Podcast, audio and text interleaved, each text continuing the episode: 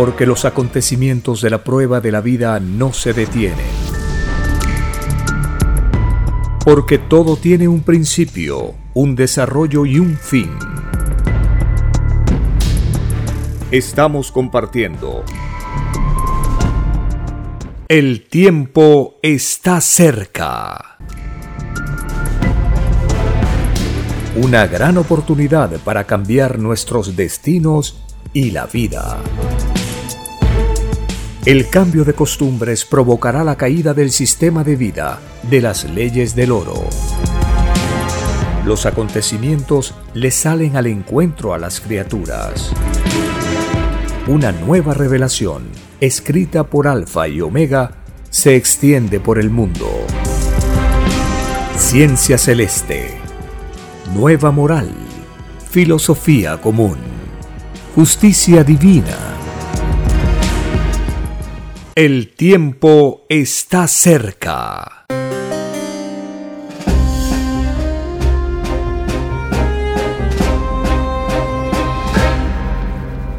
Agradeciendo al Divino Padre Eterno, estamos compartiendo estas informaciones, tomando en cuenta las enseñanzas de la Divina Revelación. Podemos entender que la ley común de la naturaleza es la más justa para todos, porque a todos da según lo que necesita. Eso es ley común de la naturaleza.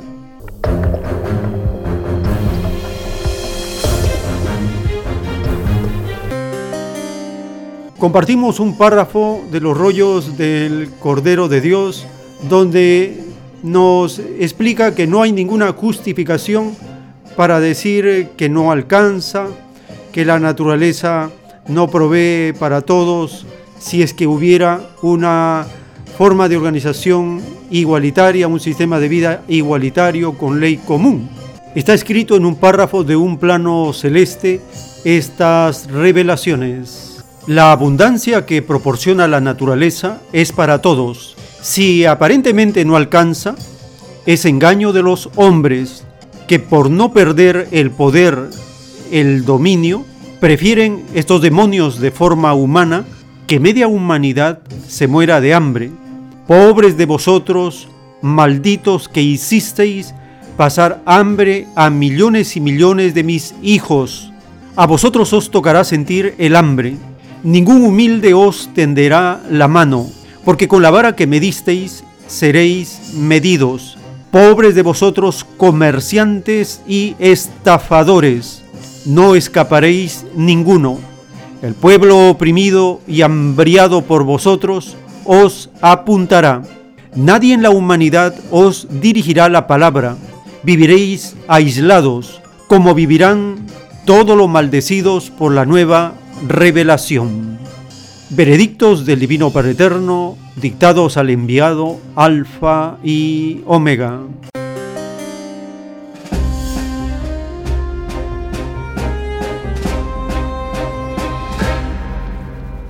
Compartimos una parte de la entrevista realizada al profesor, al sociólogo Francisco Durán, por el Fondo Editorial de la Universidad Católica del Perú y nos habla de los grupos de poder económico en el Perú.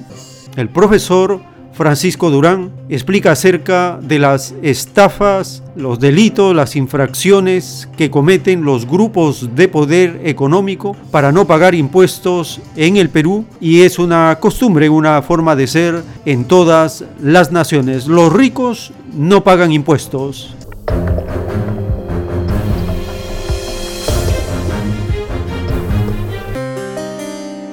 Hoy día ha caído la recaudación. Estamos hablando de la economía privada, ahora pasemos a la economía pública y la situación fiscal es muy seria, porque se está abriendo así una boca de cocodrilo donde están subiendo los gastos, los bonos, la reactivación, ¿no es cierto? La inversión en salud y está cayendo la recaudación, porque no hay, no hay ventas o hay muy pocas ventas, ¿no es cierto? Y, entonces eso hace que urja una medida para recuperar algo de lo que se está gastando y evitar de que haya un déficit fiscal eh, eh, fuera de control. Entonces, la cuestión es a quién le cobra los impuestos y qué tipo de impuestos eh, aplicas en estas circunstancias. Y creo que no queda más que tocar a, los ricos, porque ya no es posible eh, ponerle más impuestos a los pobres. Ahora, se dice que ellos no pagan impuestos a la renta, ciertamente, ¿no? Un pobre, ¿qué renta tienen para pagar impuestos, no? O que los informales son evasores, lo cual ciertamente eh, también admito como, como una posibilidad, aunque hay evasión en todos los niveles, digamos, ¿no? Creo que hay 50% de tasa de evasión del impuesto de la renta. Entonces, no es un problema exclusivo de, las pymes, de los pobres o de los informales, pero todos pagan el, selectivo al consumo cuando consumen gasolina, compran licor o fuman cigarrillos, ¿no es cierto? Eh, y, todos pagan el impuesto general las ventas, directa o indirectamente lo pagas. Incluso si no tiene factura, el vendedor te está diciendo, bueno, sin factura, pero te está, te está subiendo el precio, ¿no es cierto? Cargar la, la recaudación hoy por el lado de los impuestos indirectos, que son regresivos, no tiene sentido, hay que pensar en impuestos a, la riqueza. Entonces ahí la cuestión es, ¿qué tipo de riqueza? Hay, hay dos, la riqueza personal, familiar y la riqueza empresarial. Y hay un debate. La riqueza empresarial, estamos, como habíamos dicho antes, en un momento muy delicado. Entonces, si tú grabas con impuestos a empresas que están en situación financiera comprometida, tratando de sobrevivir en el mercado, podría ser en esta coyuntura contraproducente. Entonces, yo pienso que es mejor ir a un impuesto a la, riqueza ya generada, ya establecida, este, y ahí eh, considerar el, famoso eh, impuesto a, la riqueza o a los ricos. ¿no? Lo, que quiso hacer Vizcarra es distraernos con, un impuesto llamado a la solidaridad, que en realidad era un impuesto a la planilla, este, y, que tenía un umbral muy bajo, me parece que 10 mil soles, bueno, no, eso, es este, querer recaudar a la clase media y salvar al grupo que, que no, que no gana 10 mil soles al mes. Hay, hay, sectores de altos ingresos que ganan 100 mil soles al mes o más. Y eso también es otra posibilidad, un impuesto a la superplanilla, un impuesto a la herencia, porque es riqueza generada, ¿no es cierto? Que paguen una alícuota al Estado en estos momentos de graves necesidades sociales. Hay otros países que ya tienen este modelo del impuesto a, la, a la riqueza, ¿cierto? Sí, por ejemplo, Argentina tiene un impuesto a los bienes de lujo, estaba hablando con una diputada por teleconferencia hace una semana, y me decía, nosotros ya tenemos el impuesto, el gobierno de Macri lo rebajó, entonces lo que vamos a hacer es subir la tasa. El Perú tiene casi muy pocos impuestos de este tipo, habría que crearlos y, bueno, habría que ver qué propuestas salen del, Congreso. ¿no? Justamente a las 8 tengo una reunión con un congresista para, discutir el tema. Pero esto no es una cosa del Perú, de Argentina, es, del mundo. O sea, la situación es tan extrema de necesidad fiscal que, el Fondo Monetario está planteando un impuesto a los ricos, que Angela Merkel está criticando al Perú porque los ricos no pagan impuestos, que organizaciones como la OSD, digamos, también hace tiempo que están diciendo, acá hay una fuga de recursos, ¿no? Este, hay gente que no está pagando. Y eso finalmente tiene que ver con el tema que señalaba de la fuga de capitales. El Perú tiene un sistema capitalista permisivo, casi puede hacer lo que quieres. Entonces tú puedes sacar el dinero a raudales, llevártelo a Panamá eh, o a las Islas Bermudas este, y, ahí tienes una jurisdicción especial caracterizada por dos cosas, baja fiscalización y baja tributación. ese dinero no está tributando en el Perú. Entonces, podría hacerse un impuesto a las transacciones internacionales que van con destino a los paraísos tributarios, o quizás incluso prohibir este, este, este tipo de, remesas porque afecta muchísimo el, pago del impuesto a la renta. Entonces, yo, yo creo que la discusión se divide hoy día en dos planos en controlar la riqueza que se fuga ¿no? hacia los paraísos tributarios, que es un tema de debate mundial desde los Panama Papers muy intenso, y controlar, eh, capturar más renta de la riqueza ya generada en, en el Perú. El tiempo está cerca. En un párrafo de los rollos del Cordero de Dios está escrito, la luz del conocimiento en el Padre todo lo explica. El demonio de la ignorancia será aplastado en este mundo una vez más. Solo a Satanás le conviene que las criaturas sean ignorantes. Así también lo quieren las clases privilegiadas del mundo materialista, pobres de aquellos que por sus causas hay hijos ignorantes. Los tales son los demonios que sirven al demonio. Escrito fue que los humildes son los primeros. Ellos debieron tener, por lo tanto, la mejor de las educaciones. Ellos deberían gobernar el mundo. Si así no fue, es porque hubieron espíritus demonios que cayeron una vez más porque en lejanos mundos Estos demonios hicieron igual cosa. Millones y millones de mis hijos en infinitos mundos viven en la más completa ignorancia.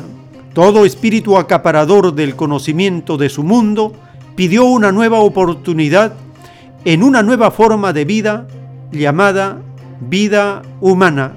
Pidió y se le concedió y prometió en el reino de los cielos enmendar el daño hecho en otras existencias. Dictado por el Divino Padre Eterno, escrito por el enviado Alfa y Omega.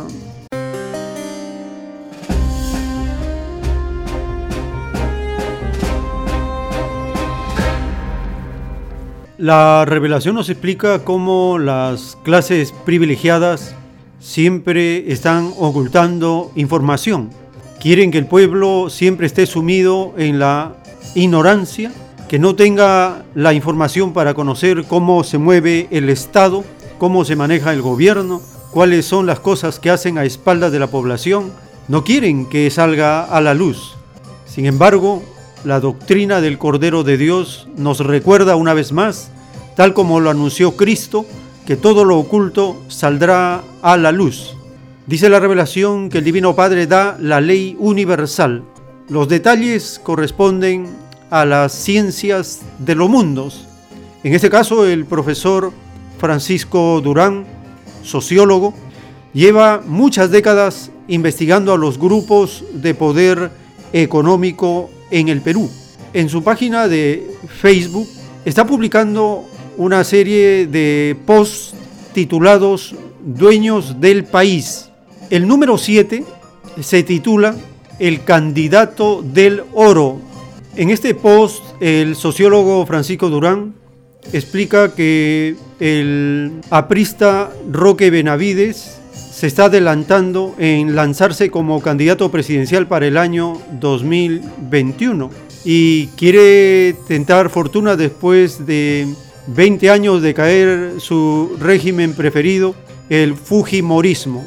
En este post da buenos datos acerca de las maquinaciones que hacen los grupos de poder para ir perfilando ya un candidato que sea de su clase privilegiada para lograr objetivos claros como imponer a sangre y fuego los proyectos mineros de Tía María, Conga y otros más. El apetito desmedido de esta legión de Satanás no tiene límites y se puede ir conociendo cómo van maquinando para seguir como están acostumbrados a manejar el poder usurpándolo y darle órdenes a los presidentes de turno y ministros para que cumplan y favorezcan sus intereses, para que sigan haciéndose de la vista gorda de los privilegios fiscales, para que todo siga como era antes de la llamada pandemia. Dice la revelación que los tiempos han cambiado, el despertar de esta generación y las informaciones que salen por todas partes ayudan a resistir a estos destructores de la tierra, del agua, de la vida y de la naturaleza.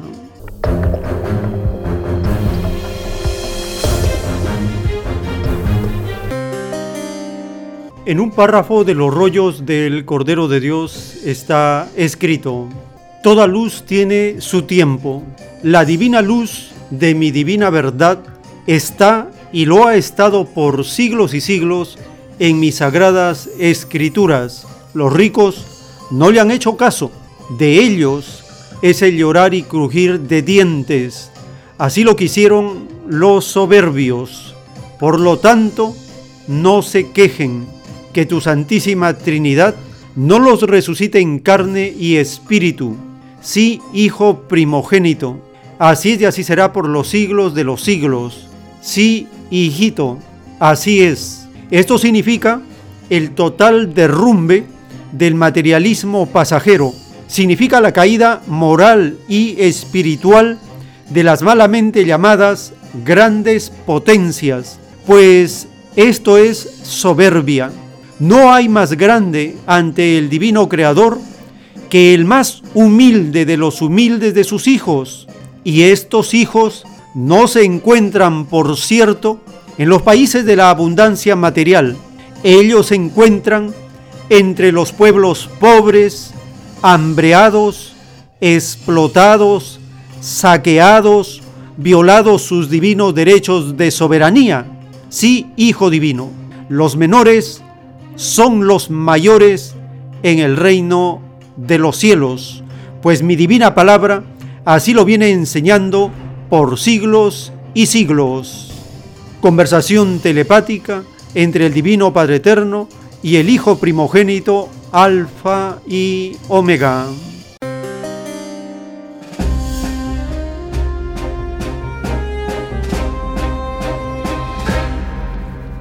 Dice la revelación que los hijos humildes se encuentran entre los pueblos pobres, hambriados, explotados, saqueados, violados en sus divinos derechos de soberanía. A partir de esta revelación, compartimos un artículo publicado en el portal BBC en español titulado Las nuevas venas abiertas de América Latina, oro, petróleo y paltas. Un periodista inglés revisita la obra de Eduardo Galeano. Escuchemos brevemente esta mm, reconocida serie, Las Venas Abiertas de América Latina, producida y transmitida por radialistas.net.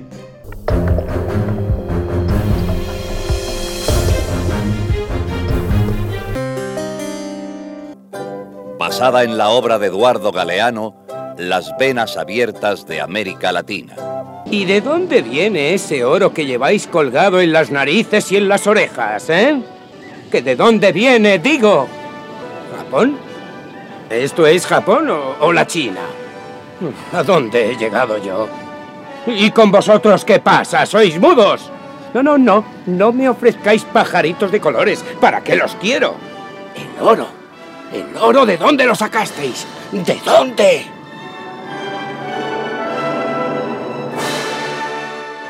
Y como buen comerciante, Colón no perdió la oportunidad. Ahí mismito les cambió a los indios sus adornos de oro por pedazos de vidrio, por espejitos, por chucherías que traían los marineros. Y cuando se supo en España el resultado de la aventura de Colón... Tenía razón el almirante. La Tierra es redonda. Redonda, pero no como un huevo, sino como un doblón de oro. 500 años y siguen abiertas las venas de América Latina. El tiempo está cerca. En el libro Lo que vendrá están los títulos de los rollos del Cordero de Dios. El título 741. En la prueba de la vida fueron empobrecidas muchas naciones por culpa de muchos gobiernos. Los miembros de tales gobiernos pagan ellos los sufrimientos de los pueblos. Los que empobrecieron a las naciones serán acusados de traidores por el Hijo de Dios. Ellos serán acusados de cómplices de la bestia, de los más influenciados por el oro. Esta traición estaba basada en la psicología de la división que caracterizó a los llamados y extraños partidos políticos, dictado por el Divino Padre Eterno, escrito por el enviado Alfa y Omega.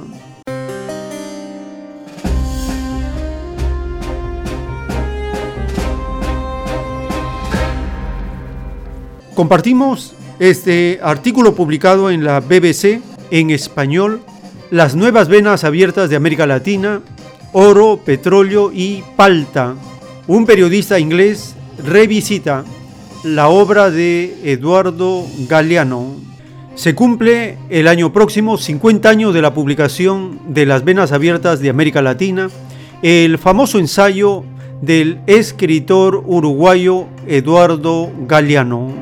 Ahora, un periodista británico, Andy Robinson, de Liverpool, nacido en 1970, realizó muchos de los mismos viajes que efectuó hace 50 años Galeano, como Potosí, Minas Gerais, Zacatecas, etc., para analizar cuál es la situación actual de las materias primas en América Latina y ver si han cambiado las cosas. El resultado es un libro estremecedor titulado Oro, Petróleo y Paltas, las nuevas venas abiertas de América Latina.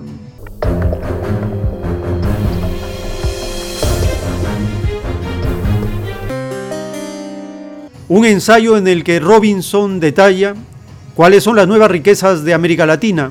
El coltán, petróleo, litio, soya, niobio, paltas. Y en el que se revela cómo una docena de materias primas explican los últimos golpes de Estado, las rebeliones ciudadanas y la crisis medioambiental en este continente.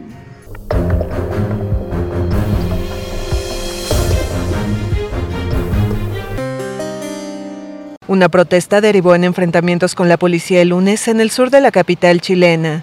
La violencia creció y los manifestantes se enfrentaron con piedras y palos a las fuerzas especiales de la policía, que respondió con gases lacrimógenos y carros lanzaagua.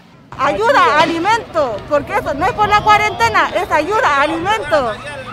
Vecinos del Bosque, una de las comunas más pobres de Santiago, protestaron por la falta de ayuda del gobierno del derechista Sebastián Piñera en medio de la pandemia de COVID-19. La pandemia golpeó duramente a los chilenos, principalmente de pocos recursos. Así surgieron iniciativas como ollas comunes en zonas pobres y de clase media trabajadora. El tiempo está cerca. En el libro Lo que vendrá están los títulos de los rollos del Cordero de Dios. El título 3590 dice, todos los que sirvieron a medias en lo que decían defender, todos ellos dividieron su propio fruto. Los que deseaban la paz y a la vez aprobaban y hasta aplaudían al llamado militarismo, ellos mismos dividieron su fruto, lo redujeron a la mitad.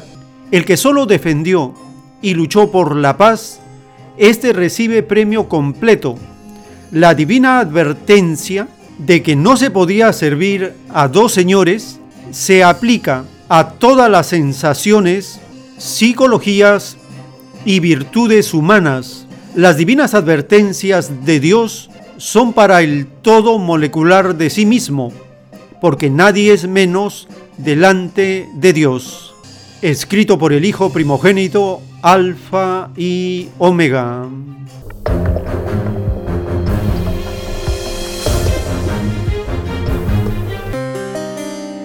Estamos compartiendo este artículo de las nuevas venas abiertas de América Latina. BBC le pregunta al periodista Andy Robinson. Galeano denunció en su libro el saqueo de los recursos naturales de América Latina por parte de los imperios coloniales y postcoloniales. ¿Quién se beneficia ahora de las materias primas de América Latina. Pues durante el periodo de la Pink Tide, la marea rosada como se conoce, a la mayor influencia en el siglo XXI de la llamada socialdemocracia, se logró que el Estado se beneficiara más de estas actividades y por lo tanto ayudaron a transferir rentas a los más necesitados. Ahora, tras los golpes de Estado en Brasil, Bolivia y en cierta medida en Ecuador, vuelven a ser las multinacionales extranjeras las que se benefician de las materias primas de América Latina.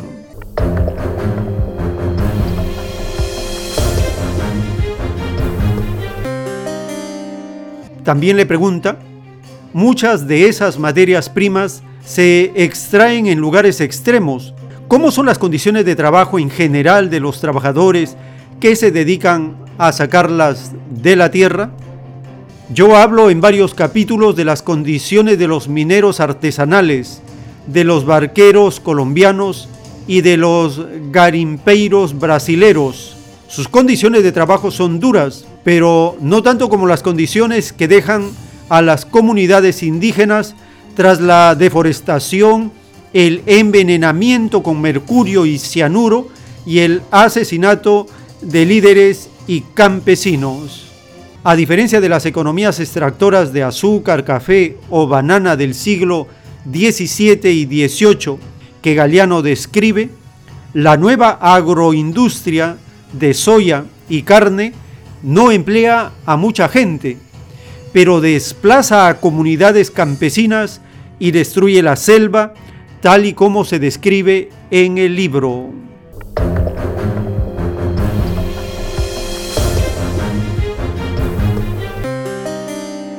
Esta es una parte del artículo publicado por BBC en español al periodista Andy Robinson por la publicación de su libro Las nuevas venas abiertas de América Latina. El periodista caracteriza a los gobiernos socialdemócratas de inicios del siglo XXI como la marea rosada. Los gobiernos socialdemócratas de Bolivia, Brasil, Venezuela, Ecuador, Argentina, Nicaragua, estos gobiernos de la marea rosada son los que hicieron las cosas a medias, tal como se explica desde la concepción de las transformaciones profundas de la sociedad. En esto se diferencian los socialdemócratas de los gobiernos de izquierda transformadora o revolucionaria. Los gobiernos de la marea rosada o socialdemócratas lo que buscan es distribuir el ingreso. Cuando las materias primas tienen precios elevados en el mercado internacional, los estados burgueses, los estados recaudan un poco más de renta y tienen un poco de recursos monetarios para distribuir con misiones o asistencialismo a la población. Eso es una distribución del ingreso limitado, pero un gobierno de izquierda transformadora y revolucionaria lo que hace es distribuir la riqueza. En eso se diferencian la socialdemocracia y la izquierda revolucionaria. Distribuir la riqueza significa nacionalizar lo estratégico para el Estado. Significa hacer profundas reformas en la agricultura, la salud, la educación, el trabajo, la vivienda en una primera etapa, porque estamos hablando de gobierno de izquierda. Solo un gobierno revolucionario puede hacer una revolución agraria, una revolución educativa, una revolución sanitaria, etc. Y eso ya corresponde a otra categoría de forma de gobierno como son los llamados gobiernos socialistas. ¿Cómo podemos diferenciar estas formas de gobierno? A través de lo que nos enseña la doctrina del Cordero de Dios dice que los que hicieron las cosas a medias se dividieron, porque no es que ellos recién iban a experimentar las formas de gobierno, no. Ya desde inicio del siglo XX, la experiencia de los gobiernos socialistas desde 1917 ya estaba en la escena mundial. Y más aún, en 1970 con Salvador Allende empieza una transformación revolucionaria a través de la vía pacífica. Por lo tanto, sí era posible lograr estos propósitos de los pueblos. La causa para que esto no se haya producido fue la forma tan despiadada como el capitalismo arrancó de raíz toda posibilidad de transformación revolucionaria desde 1970. Fue una prueba durísima contra el pueblo, los movimientos sociales, los partidos políticos socialistas y comunistas. Un golpe muy duro en el último cuarto del siglo XX. Así se puede entender que la marea rosada esté en esas condiciones, pero dice la doctrina del Cordero de Dios que eso no es lo definitivo. lo definitivo va a ser que el mundo será regido por los mismos que fueron explotados y esto enseña la revolución mundial que dirige la doctrina del Cordero de Dios, cuyo destino final es el comunismo planetario.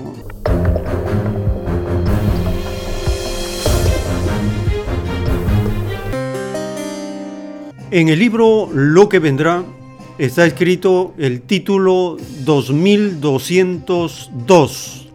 En los últimos tiempos de la prueba de la vida, la bestia principió a empobrecerse, fue retirando poco a poco sus malditas bases militares. La bestia egoísta como siempre, nunca anunció al mundo que se retiraba por pobreza. Esa falta de sinceridad lo pagan todas las individualidades que pertenecían a la bestia, porque a la bestia no se le perdonará ni una molécula. Las mareas humanas no tendrán ni la menor misericordia para con la bestia en el llorar y crujir de dientes. Dictado por el Divino Padre Eterno, escrito por el Hijo primogénito, Alfa y Omega.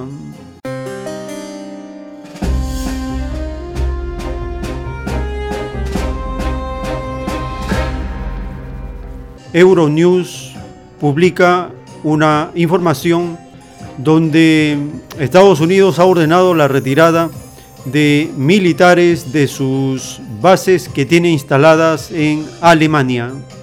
Y ahora sabemos que hay detrás de eso. Está la pobreza.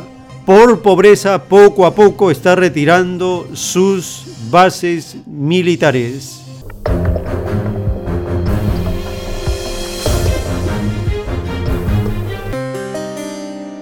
Alemania ha reaccionado con cautela al supuesto plan de Donald Trump para retirar a 9.500 de los 34.500 soldados que Estados Unidos mantiene desplegados en el país. La ministra de Defensa, Annegret Kramp-Karrenbauer, ha defendido la utilidad de la presencia del ejército estadounidense, su mayor despliegue en suelo europeo. Hasta la fecha, las autoridades de Estados Unidos no han confirmado oficialmente si esos planes se aplicarán o no. Es un hecho que la presencia de soldados norteamericanos en Alemania sirve a la seguridad general de la alianza de la OTAN y por lo tanto también a la seguridad estadounidense. Según la prensa, parte de esas tropas podrían trasladarse a Polonia, un país que está más en la onda de Donald Trump. En cualquier caso, no se puede olvidar que estamos en un año electoral, explica Daniela Schwarzer, directora del Consejo Alemán de Relaciones Exteriores. A pocos meses de las elecciones presidenciales, Trump podría decir que está trayendo las tropas de vuelta a casa. También muestra que de alguna manera sanciona a Alemania por asuntos que ha criticado durante su mandato como su contribución a la OTAN. La presencia de las tropas estadounidenses en Alemania se remonta al final de la Segunda Guerra Mundial. Durante décadas se consideraron un pilar fundamental en la estrategia defensiva de la OTAN frente a la Unión Soviética. El tiempo está cerca. La revelación nos advierte acerca del empobrecimiento progresivo de Estados Unidos y esa es la causa del retiro de bases militares, de instituciones internacionales. Hace poco se retiró de la Organización Mundial de la Salud, una institución tenebrosa de las Naciones Unidas, y ahora el gobierno de Cuba advierte de las maquinaciones que usa Estados Unidos en base a la mentira y la calumnia contra el socialismo para darle un golpe a la Organización Panamericana de la Salud que es parte de la OMS.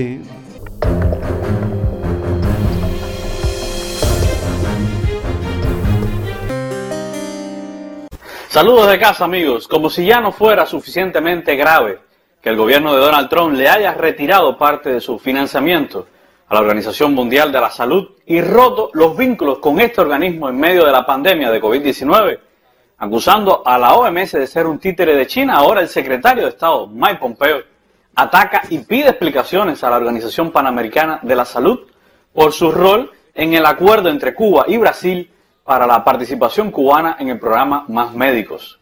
Recuerde que Cuba salió de este programa brasileño de salud en noviembre de 2018 por las agresivas declaraciones del presidente Jair Bolsonaro. Año y medio después del regreso de los médicos cubanos de Brasil, ¿por qué Estados Unidos vuelve sobre este tema? Puede tener varias lecturas, veamos de qué se trata. La Casa Blanca evidentemente está fabricando los pretextos para acciones que pudieran ir encaminadas a suspender la entrega de fondos financieros a la OPS, como ya hicieron con la OMS. Un durísimo golpe al organismo regional porque, según su secretaria general, Clarice Etienne, los aportes estadounidenses representan el 60% de los fondos disponibles. Sería como mutilar la capacidad de coordinación y respuesta regional ante eventos como la COVID-19 y, por tanto, poner en riesgo la salud de millones de personas. No sorprende la agresividad contra el personal médico cubano, lo cual ya es parte del discurso diario de sus funcionarios estadounidenses, al punto de llamar a otras naciones a no aceptar la ayuda médica cubana incluso en medio de la pandemia. Persiguen y cuestionan la colaboración cubana aun cuando salva vidas en cualquier parte del mundo. Solo para enfrentar a la COVID-19 viajaron, y usted lo sabe, 34 brigadas médicas del contingente Ranger Reef a 27 países donde han atendido a más de 61.000 pacientes contagiados con el SARS-CoV-2, los que se suman a las más de 35.000 personas que han recibido los servicios de otras 59 brigadas que trabajan en el exterior desde antes de la COVID-19.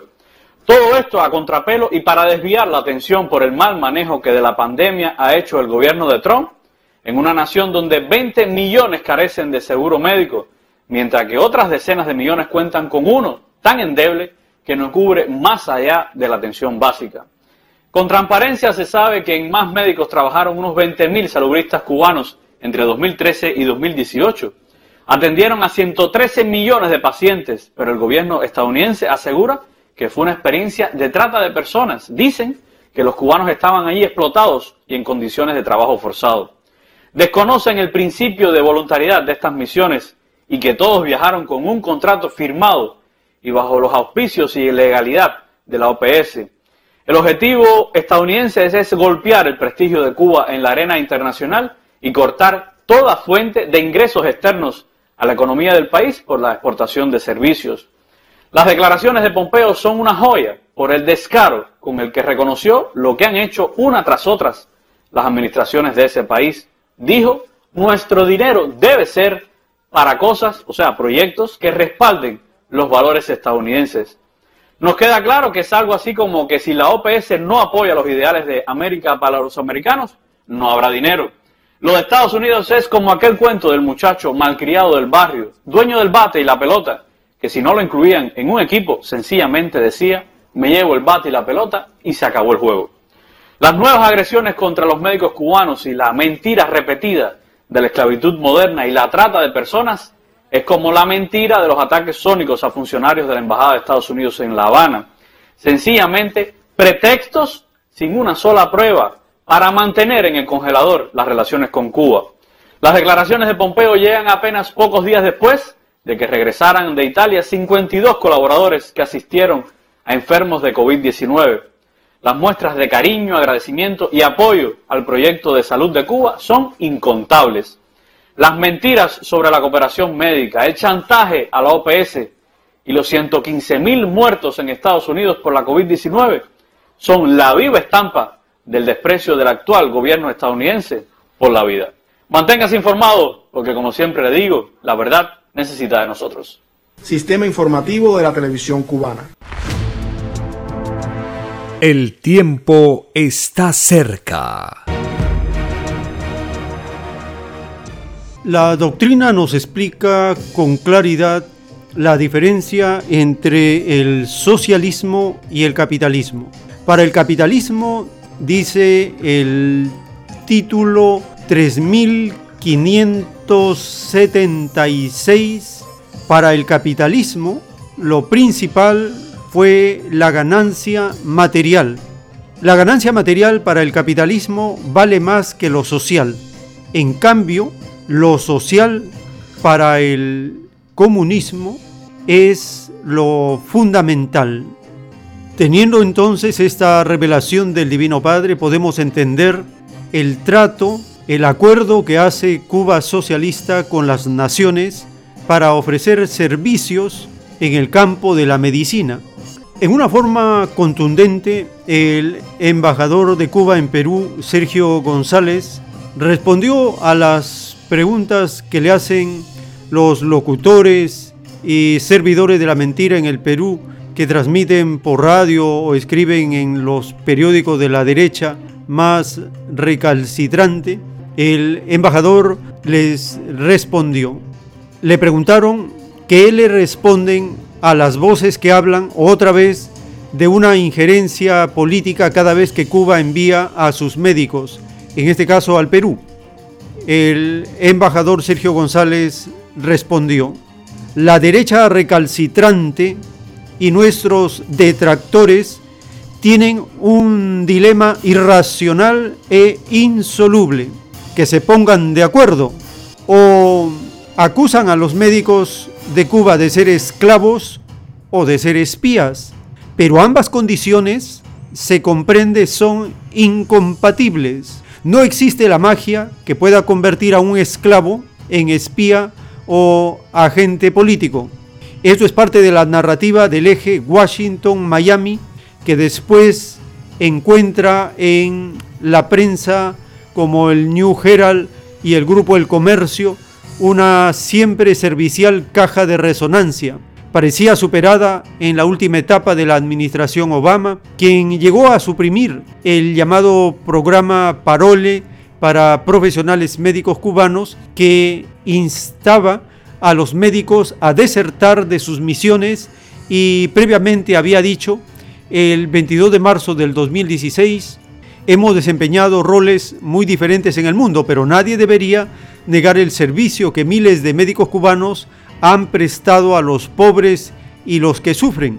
El año pasado, trabajadores de la salud norteamericana y militares de Estados Unidos trabajaron codo a codo con los cubanos para salvar vidas y acabar con el ébola en África Occidental. Creo que deberíamos continuar teniendo esa clase de cooperación en otros países, dijo el genocida Barack Obama en el 2016.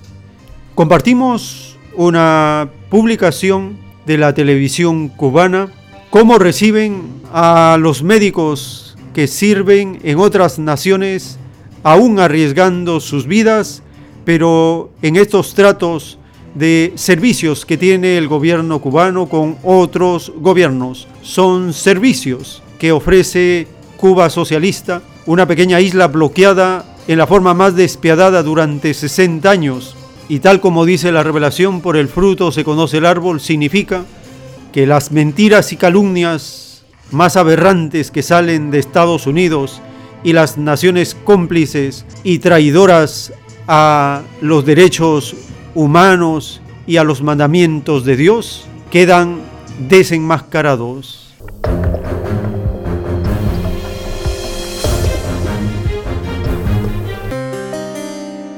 Carolina dibuja el cartel de bienvenida a su padre, el doctor Juan Jesús Luis Alemán, integrante de la primera brigada médica que combatió la COVID-19 en Lombardía, Italia. A pocos metros, Talía, su hermana, repasa lo estudiado en este primer año de medicina para mostrarle a papá los avances durante estos meses.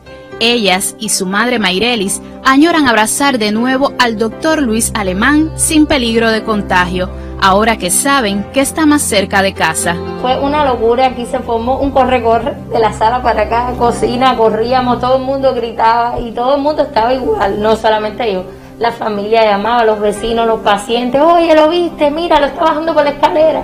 Y hasta que el avión no, puso las rueditas en tierra, nosotros no estuvimos tranquilos. Qué bueno que todos pudieron venir, que todos arribaron sin problema, que nadie se infectó. No es la primera vez que el doctor Luis Alemán, especialista en medicina general integral, se desprende del hogar para cumplir con el deber profesional.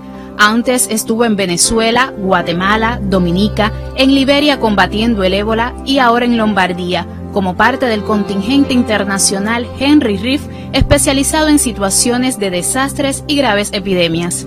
Primero no entendía por qué se tenía que ir eh, cuando era más chiquitica, pero cuando fui creciendo como ahora entendí que tenía que salvar vidas. Y bueno, eh, lo extrañamos mucho y estoy muy orgullosa de él.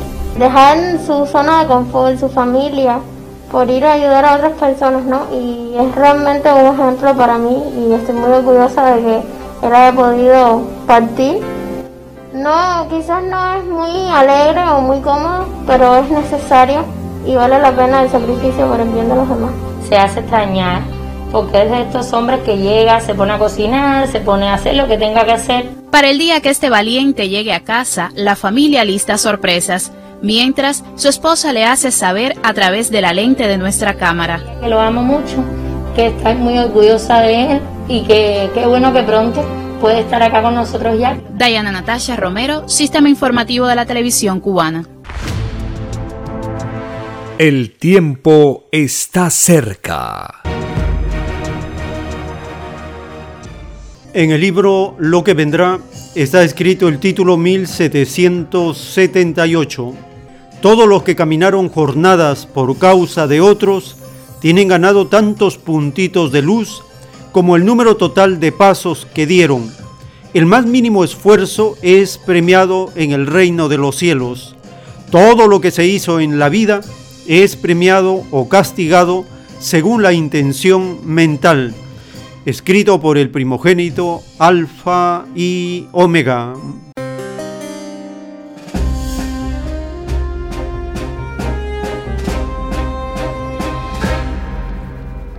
En este título el Divino Padre reconoce el esfuerzo, por pequeño que sea, y si es en beneficio de la comunidad, mejor. Compartimos una nota publicada por RPP informando de un esfuerzo realizado en el norte de Perú para producir 150.000 dosis de ivermectina.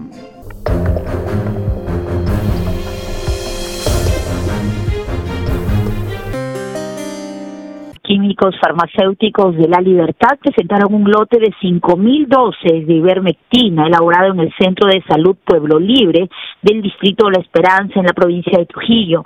Ante la escasez de este medicamento y el incremento desproporcionado de su valor en las farmacias, el gobernador regional Manuel Yempen anunció que el objetivo de este grupo de profesionales será la fabricación de un millón y medio de dosis que pueda abastecer a toda la región. Yempen hizo un llamado a los alcaldes para poner en funcionamiento el centro de aplicación de ivermectina para personas que presenten sintomatología de la COVID-19. Por su lado, Jaime Flores Ballena, químico farmacéutico y docente responsable del laboratorio, señaló que cuentan con insumos para 150 mil dosis. Dijo que la elaboración del medicamento se ha ceñido a los protocolos del Ministerio de Salud. El gerente regional de salud, Constantino Vila, informó que en los distritos de la provincia de Trujillo y en la región se encuentran trabajando con el triaje diferenciado, suministrando ivermectina e hidroxicloroquina a los pacientes positivos leves. La gerencia regional de salud informó que se trabaja el triaje con los distritos y provincias para detectar a pacientes leves. El tiempo está cerca. En el título 3577 del libro Lo que vendrá, el Divino Creador confirma, si el mundo de la prueba se hubiese gobernado desde un principio por leyes igualitarias, el mundo entraría al reino de los cielos, porque se habría creado un mundo en que la injusticia sería la gran desconocida, pero no ocurrió así porque los seres débiles de espíritu prefirieron ser gobernados por seres acomplejados al oro.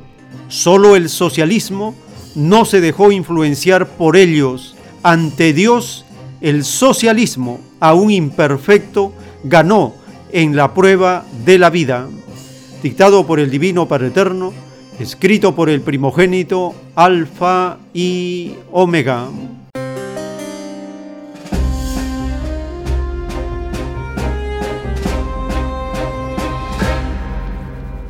Hemos compartido notas para comparar a Cuba socialista con las demás naciones capitalistas de la región. Y Cristo dijo, por el fruto se conoce el árbol. Cuba destina el 10,6% de su Producto Bruto Interno al gasto público en salud. El Perú está en la última posición, destina 3,1% en gasto público en salud del Producto Bruto Interno. Cuba destina tres veces más. Esa es la explicación del por qué dispone de una cantidad de médicos que hasta ofrecen servicios a naciones de primer mundo como Italia o naciones más grandes y con mayor economía y con mayor población. ¿Cómo se puede explicar esto? Solo a través de la forma como dice el Divino Padre, dos clases de seres. Los seres débiles de espíritu, que prefieren ser gobernados por seres acomplejados al oro, o por seres que obedecen el mandato de los pueblos y hacen participar a la población en la toma de decisiones, tal como ocurre en las naciones socialistas. Por el fruto se conoce el árbol.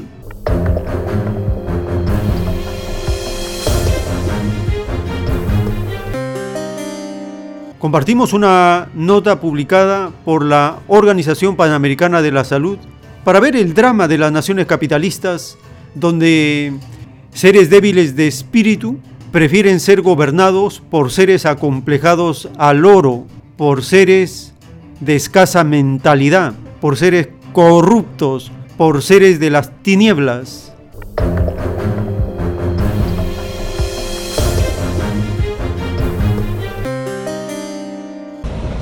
Los contagios del nuevo coronavirus siguen aumentando exponencialmente en el continente americano. La Organización Panamericana de la Salud se mostró preocupada el martes por el incremento de casos en la región. En Sudamérica, el virus sigue esparciéndose agresivamente en Brasil, Perú y Chile. También estamos viendo que en Venezuela los casos aumentan más rápido que antes. La OPS registra un aumento de las infecciones en países como México, Panamá, Costa Rica y Haití. Perú, el octavo país con más contagiados en el mundo, superó el martes los 200.000 casos. El país acumula cerca de 6.000 muertes mientras los hospitales están al borde del colapso por la falta de oxígeno para atender a los pacientes. Necesitan oxígeno todo el día, toda la noche y tenemos que verlo, pues tenemos que este, amanecer, no si es posible, para poder este, obtener el oxígeno, porque si no se empeora y eso es lo que no se quiere. Guatemala también vive la crisis y algunos hospitales han tenido que trasladar a enfermos a otros centros de salud por estar desbordados. Mientras que en Brasil, que acumula más de 38 mil muertos, el presidente Jair Bolsonaro, muy criticado por su gestión de la pandemia, insiste en la reapertura económica, a pesar de los cerca de 740 mil casos registrados en el país. Las medidas para combatir el virus. Las medidas para combatir el virus que tenían que ser tomadas no pudieron hacer que el efecto colateral produjera un daño mucho mayor que el propio virus. que el propio virus. El continente americano concentra actualmente casi la mitad de los 7 millones 100 mil casos y de las 406 mil muertes globales por COVID-19. En tanto, Estados Unidos es el país del mundo con más contagios y Brasil el tercero. La OPS ve en la llegada del invierno austral y la temporada de huracanes en el norte dos obstáculos más en el control de la pandemia en la región. El tiempo está cerca. De esta manera estamos llegando al término de esta jornada informativa. Nos han pedido que detallemos un poco más acerca de la plataforma de podcast. Ustedes pueden ingresar a la siguiente dirección: anchor.fm raya diagonal. El tiempo está cerca. Todo junto sin espacios. Esta es la dirección del podcast. Una vez que ingresan a la ventana de esta aplicación, aparece el logotipo, el tiempo está cerca y hay una línea que dice disponible en ocho plataformas. Pueden hacer un clic en esa línea y aparece las ocho plataformas. Son muchas las opciones por las cuales se puede ingresar a esta plataforma de podcast. Si desea inscribirse, abrir una cuenta gratuita en Anchor, lo puede hacer.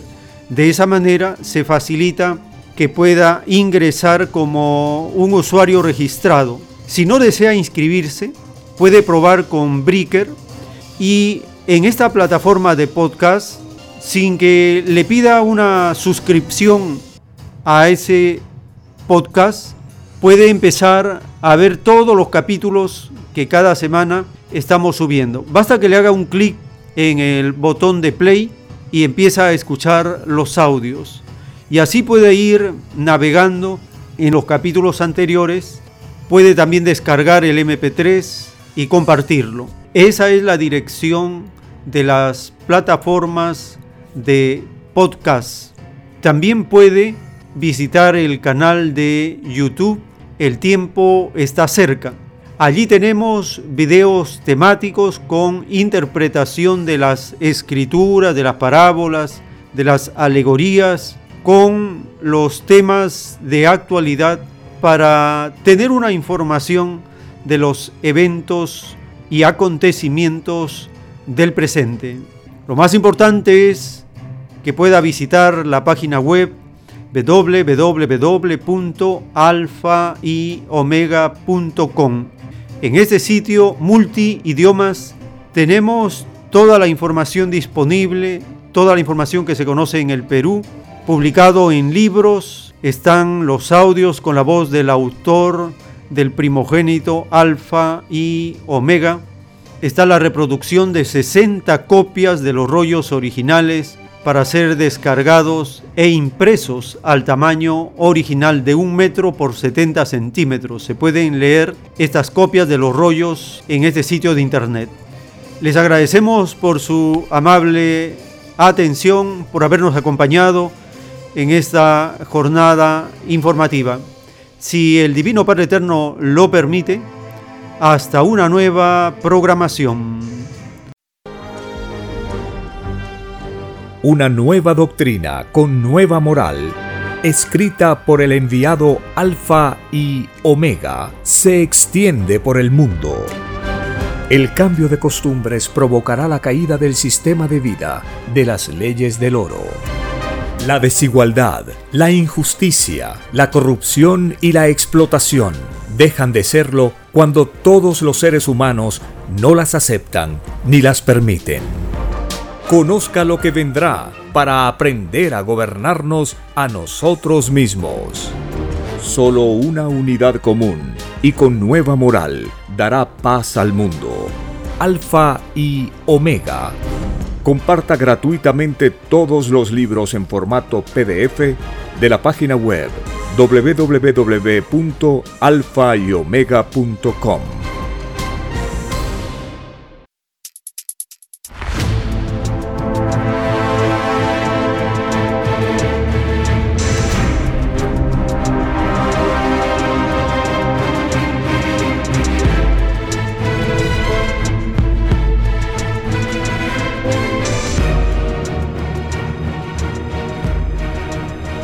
Porque la vida en desarrollo no se detiene en ningún instante. Porque el poder filosófico de las masas encuentra el hilo de la ley común de la naturaleza. La igualdad triunfa en la prueba de la vida.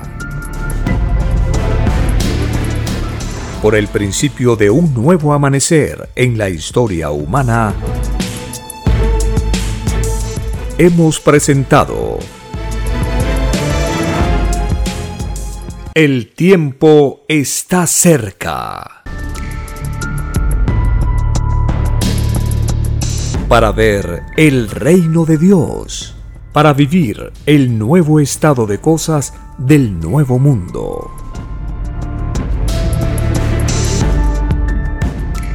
Visite www.alfayomega.com y descargue gratis todos los libros en PDF.